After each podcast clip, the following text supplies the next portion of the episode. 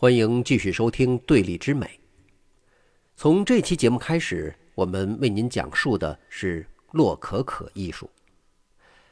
从19世纪开始啊，全欧洲范围内普遍存在着一种反学院的现象。现代艺术的源头其实就是这种19世纪后期的反学院浪潮。浪漫主义以法国的德拉克洛瓦为代表，反的是法国学院派。以大卫·安格尔为首的新古典主义，英国反学院的主攻手是拉斐尔前派，反的是英国乃至整个传统欧洲拉斐尔艺术理念至上的学院派审美。以克拉姆斯科伊、列宾、列维坦为主要代表的俄罗斯巡回展览画派，其诞生的起源事件呢？就是我们在此前说过的十四名学院学生反对俄罗斯皇家美术学院设定的主题陈旧的毕业命题。法国的写实主义不仅反学院，也反对出身于学院的浪漫主义。印象主义更是把整个传统的绘画理念，无论是广义的浪漫主义还是广义的古典主义，通通推翻，重新定义对于真实的认知。后来那就更不用说了，梵高、高更这样基本上没有学院基础的艺术家横空出世，把19世纪末的艺术界搅得好不热闹。音乐界也是如此，德彪西对于和声的全新认知，让巴黎音乐学院的老师给他打了一个不及格。斯特拉文斯基的《春之祭》直接拉开了20世纪现代音乐的序幕。布洛克菲耶夫这位把钢琴当打击乐器用的怪才，在音乐学院的和声课给挂了一个红灯。十九世纪开始的反学院狂潮，奠定了现代艺术的基础，这才出现了后来的能人大师横扫千军，为世人带来精彩纷呈的艺术瑰宝。巴洛克时期最伟大的艺术家，大多属于。广义的浪漫主义，色先于形这一派，在此期间，拉斐尔的后继者们似乎有一些默默无闻了。但是事实并非如此。就在卡拉瓦乔们攻城略地的档口，拉斐尔的门徒已经悄无声息地在最高权力的支持下占据了艺术教育体系的制高点。这就是最早在法国成型的学院艺术。说到法国学院派绘画的诞生，首推普桑。嗯，这个普桑可不是当年风靡中国的普桑轿车呀，虽然是同样的两个字“普桑”。在普桑之前，法国并没有出现影响力大到足以开宗立派的画家，只有让·富凯。这个曾经到意大利学画的法国留学生，他活跃的年代大约是十五世纪中期。在他之前，法国绘画主要是宫廷绘画，而宫廷绘画呢，又主要以英国画家的绘画为主，用乏善可陈，这已经算是手下留情了。就像是请体育老师来补习数学一样，文艺复兴时期的英国在艺术方面也没有什么太高的建树，或者说，文艺复兴在美术方面的星火根本就没有烧到英国。除了16世纪上半叶，德国的小赫尔拜因曾经到英国发展，服务于英国宫廷。英国是又等了一百年，才等到了鲁本斯最得意的弟子凡戴克爵士定居于此。从此，整个英国的绘画史也就被带起来了。对于15世纪还得靠英国画家创作宫廷绘画的法国。说他们的绘画艺术和罗马、佛罗伦萨、威尼斯比起来是一片荒芜，那一点儿都不过分。傅凯可以算作是在意大利学习工作之后第一个把文艺复兴风格引入法国的艺术家。傅凯的作品，哪怕是和意大利文艺复兴大师的创作相比，也算是杰出的。他的画作在透视、人物形象比例和色彩运用上。绝对不是那个时候的法国宫廷绘画能比的。他为法国的绘画种下了文艺复兴的种子，一直到了普桑时期，终于生根发芽。但严格来说，普桑手上的绘画艺术啊，也不能算是纯粹的法国艺术，因为普桑也是一个留学生，也是到其他国家补过钙再回来的。普桑出生于法国西北部的诺曼底地区，家境贫寒。他早年在巴黎学艺工作，但是啊，非常不适应当时巴黎的艺术圈。那个时候的法国艺术市场已经蓬勃兴起，这时候的巴黎艺术行业的运行模式更像是批量生产的工厂。一个工作室里头，当家的画家带着好几个学徒共同创作，生意好的时候呢，可能同时在画好几件作品。前面咱们提到的鲁本斯，甚至达芬奇，也有不少这样集体创作的工作室作品。但是普桑非常讨厌这种创作方式，他认为艺术品就是应该出自艺术家自己的手，所以呢，他喜欢一个人慢工出细活的进行创作。普桑在巴黎换了好几次工作室，没有一间能让他满意的。再加上他也不是巴黎人，他是诺曼底人，一个外地人，所以呀，没有办法融入当时的画家和雕塑家从业者行会，故而在接订单上他也没什么优势。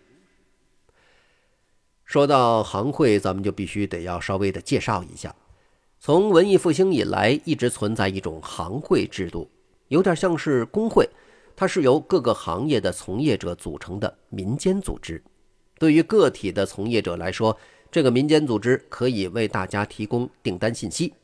当然，行会还会聚集起来拉帮结派，打击异己。对于抢生意的非行会的从业者，提起法律诉讼等等，起到保护行会成员的作用。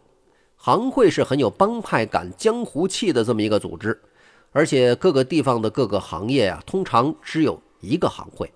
作为一名画家。进了画家和雕塑家从业者行会，就算是得到了江湖对他水准的认可，也算是拜过码头了。你就可以开张迎客。机缘巧合，普桑有一位朋友是法国王后的侍从，这个王后来自意大利的美第奇家族，这是意大利最著名的家族。普桑在他的帮助下，有幸得见王后的艺术收藏。包括拉斐尔在内的等等文艺复兴大师的杰作，于是普桑就一心向往罗马。几经努力之后，终于在三十岁时得偿夙愿。当时的罗马是教皇乌尔班八世主政，就是贝尼尼一直服务的那一位。这位教皇坚定不移地全方位地支持艺术事业，恨不能把全世界最最优秀的画家、雕塑家、建筑师都聚集在罗马。这对普桑来说，那简直是如鱼得水啊！在罗马期间，普桑形成了自己的绘画风格。他是广义的古典主义阵营中的一员悍将。尽管对于威尼斯画派他有一定的研究，但是他秉承的是形先于色的创作理念。普桑致力于在绘画中体现高贵的设计，追求终极的和谐，这和拉斐尔想象中的完美非常相似。追求让绘画达到完全宁静、和谐、自洽的状态。普桑极为在意人物形象的塑造以及画面整体的构图布局。他在创作之前会画很多的黑白草稿，甚至会做小的蜡像，再通过对蜡像的素描去捕捉对象的形态。在普桑的画作里面，你永远找不到多余的痕迹或者是浮夸的线条。普桑在典雅和谐这一方面的代表作是《阿卡迪亚的牧羊人》，这幅作品可以说是艺术史上最高深莫测的作品之一。画面当中，四个人，有的头戴花冠，有的拿着手杖，读着石碑上的铭文：“即使在阿卡迪亚，我也存在。”这句铭文使得整个画面的含义变得晦涩。主流的见解呢，是说其中的我。代表死神，意思是即使在阿卡迪亚这样的世外桃源，死亡依旧不可避免，有警示的寓意。普桑喜欢在自己的作品当中加入悬疑元素，让人猜测。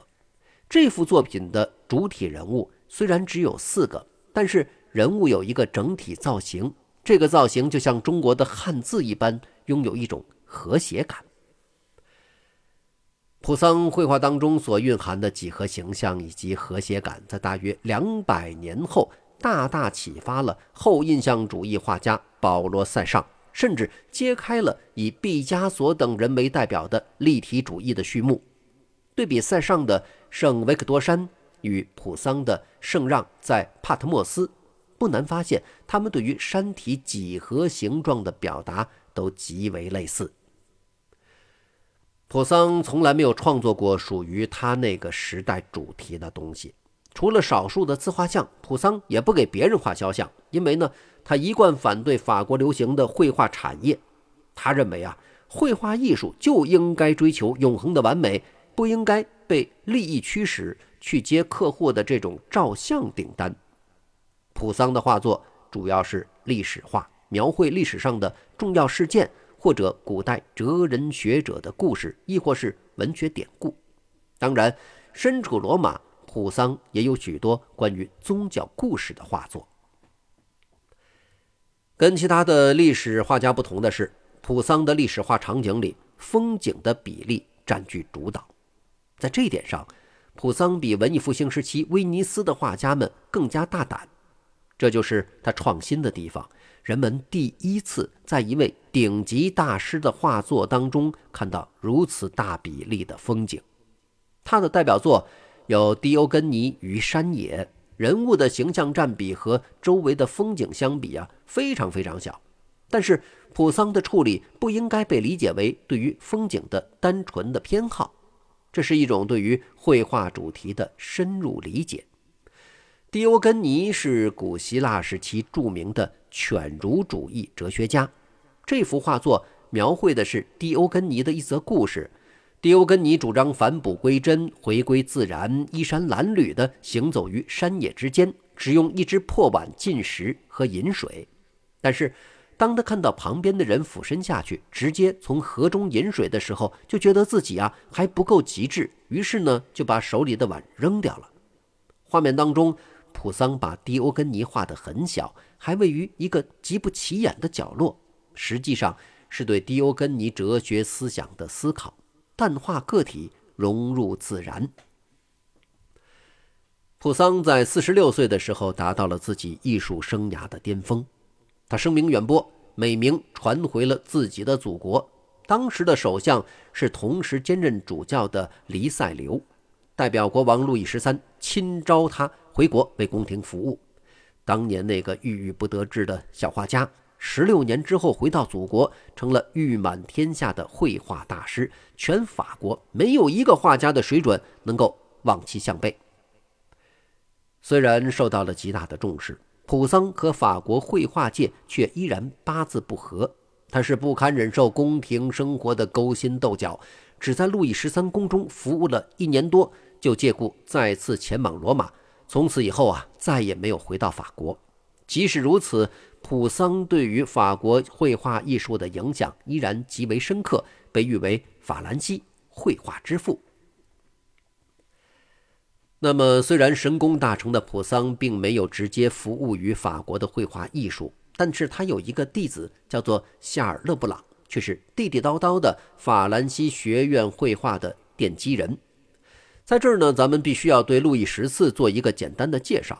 路易十四是法国历史上权势最为强盛的君主，他让法国成了全欧洲最强大的国家。他建造的凡尔赛宫是令全欧洲君主都艳羡无比，并且竞相效仿的对象。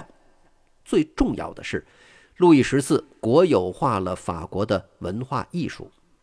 他的父亲路易十三似乎并非是一个强权君主。连大仲马的三个火枪手里，对于路易十三的描写，也倾向于把他描绘成一个优柔寡断的弱主。执政期间，一直是首相黎塞留操持，实行君主专权。黎塞留和路易十三去世之后，年仅五岁的路易十四继位。路易十四年幼，之前黎塞留打下基础的君主集权又危在旦夕，各地的大贵族啊，都各自为政，而且蠢蠢欲动。在一场以孔代亲王为首的叛军和路易十三王后的情夫新首相候选人马扎然为首的法国王室斗争当中，王室终于获胜了。路易十三亲政以后，把法国的权力中心从巴黎转移到了凡尔赛，在全国范围内实行绝对的中央集权。马扎然死了以后，路易十四就再也没有设首相，他事必躬亲，是一位极为勤政的国王。如今的人们可能很难想象，凡尔赛宫的前身只是路易十三打猎的时候用来歇脚的野外小别墅，而今。凡尔赛宫是欧洲宫殿中最奢华的一座，它集中代表了路易十四至高无上的权力。在艺术风格上，凡尔赛宫也代表着法国巴洛克建筑风格。屋顶上镶着大块的黄金雕花，置身在金碧辉煌的宫中，那种压迫感让人喘不过气儿。路易十四把全国的贵族都聚集到凡尔赛，夜夜笙歌，用享乐麻痹他们。表面上看，这是贵族们的殊荣，国王出钱款待，给他们好吃好喝好玩的，照顾的是无微不至。但是，事实上是把各自为政、蠢蠢欲动的贵族们集中在一起管控起来了。路易十四平日的生活也极为繁荣，每天早上起床那都是一场仪式，贵族们要在国王起床之前来到他身边观摩，就是看国王是怎么起床的。国王白天主持政事，晚上开派对狂欢，带着贵族们过着极具仪式感的生活。这多年以后，贵族们就变得俯首帖耳，百依百顺。路易十四成功的巩固了中央集权。法国历史上没有谁能和路易十四比起君王的权势。要维持这样奢靡的派对生活，艺术家的参与当然少不了，特别是音乐和舞蹈。路易十四的宫廷乐师吕利就是法国巴洛克艺术时期最重要的作曲家之一。虽然是个意大利人，但吕利入了法国籍，终身服务于法国宫廷。他创作了很多芭蕾舞音乐，还把芭蕾舞融入意大利歌剧，发明了法国歌剧。路易十四本人也是芭蕾舞高手，在宫廷派对里，他亲自演出过二十一部芭蕾舞剧。那个时候的芭蕾舞啊。还是社交舞种，不像今天看到的需要非常高超的技艺。芭蕾舞起源于佛罗伦萨，是由美第奇家族的卡特琳·德·美第奇带到法国宫廷的。路易十四同时还是高跟鞋的发明人。您想想看，一位国王居然还发明高跟鞋，还是芭蕾舞的高手，这位社交生活得是多么的热闹啊！一方面，路易十四呢是为了把艺术发扬光大来满足自己的需求；另外一方面，其实他是充分意识到文化艺术对意识形态产生的影响。在路易十四的授意之下，法国的文化艺术呢是被高度的国有化了。一六六一年，路易十四建立皇家舞蹈学院，从此芭蕾舞走上专业化的道路。虽然芭蕾舞到十九世纪在法国走向衰落，但是之后在俄罗斯又获得更加深远的发展，一直到了今天有了如此超绝的地步。在造型艺术方面，法国的绘画和雕塑学院于一六四八年成立，但这是一个民间团体，是一群艺术家组成的，成员结构相对松散。到了一六六三年，也就是皇家舞蹈学院成立之后的两年。路易十四把这个学院已经正式的收编成了由国家支持的皇家美术学院。皇家美术学院拥有系统化的教学体系，以培养未来的艺术家为宗旨，并且资助了大批的高水平艺术家，来确保艺术为王室服务。初代院长就是前面提到的勒布朗，在他的带领下。皇家美术学院致力于创造一种属于法国的皇家艺术。总体来说，就是歌颂王权，要为国王路易十四服务。勒布朗呢，早先学艺于巴黎，后来得到普桑的赏识。在普桑受不了，逃回到意大利之后，勒布朗追随普桑去了罗马，在那儿又跟着他学了四年。从绘画理念上，勒布朗对普桑有着比较完整的传承。他对于形体极为看重，相比之下，勒布朗并不像普桑那样热衷于对于风景的刻画，可能是长期服务于宫廷，他更善于把握宏大的主题，比如宗教场景或者是战争场景。学院国有化后的一大好处啊，是教育体系更为完善，对艺术家的培养也更加高效了。路易十四的皇家美术学院几乎是所有官办艺术学院的雏形。在它诞生之前，欧洲的艺术家学艺或者说技术被传承的方式，都是所谓的学徒制。学徒制相对灵活实用，但是呢，在技艺的传承和系统化的归纳方面就比较薄弱。皇家美术学院相比学徒制的工作室有更加完善的培训体系，技艺的传承也变得更加高效。但是，这样做会遏制百花齐放的多样性，使得学院出来的艺术家在整体风格上是趋同的。为了让学生获得更好的成长，路易十四还设立了罗马大奖，就是当时的公派留学奖学金。获得罗马大奖的艺术学生可以去罗马留学。为此，路易十四还在罗马开设了法兰西学院，供获奖的学生继续深造。罗马大奖的影响极其深远。当时法国最优秀的一批艺术家，无论是画家、雕塑家还是音乐家，很多人都获得过罗马大奖，比如柏辽兹、比才、德彪西等音乐家，还有布歇、大卫、安格尔等重要的画家。从勒布朗开始，普桑的广义的古典主义以及行鲜于色的绘画方式，或者说拉斐尔的绘画方法和艺术理念，成为了学院的标准教材，影响了之后法国一百多年的艺术。直到19世纪新古典主义的兴起，学院都起到了重要的作用。从路易十四的学院开始，整个欧洲艺术界的结构开始逐渐发生变化。学院诞生后，艺术界的江湖气就逐渐消退了，各国都开始纷纷推出自己的学院，取行会而代之的是学院的评审委员会。艺术从一项手艺变成了一个学科，艺术家的社会地位于是有了显著提升。好，咱们今天呢就先聊到这儿，下期节目继续聊，下期节目再见。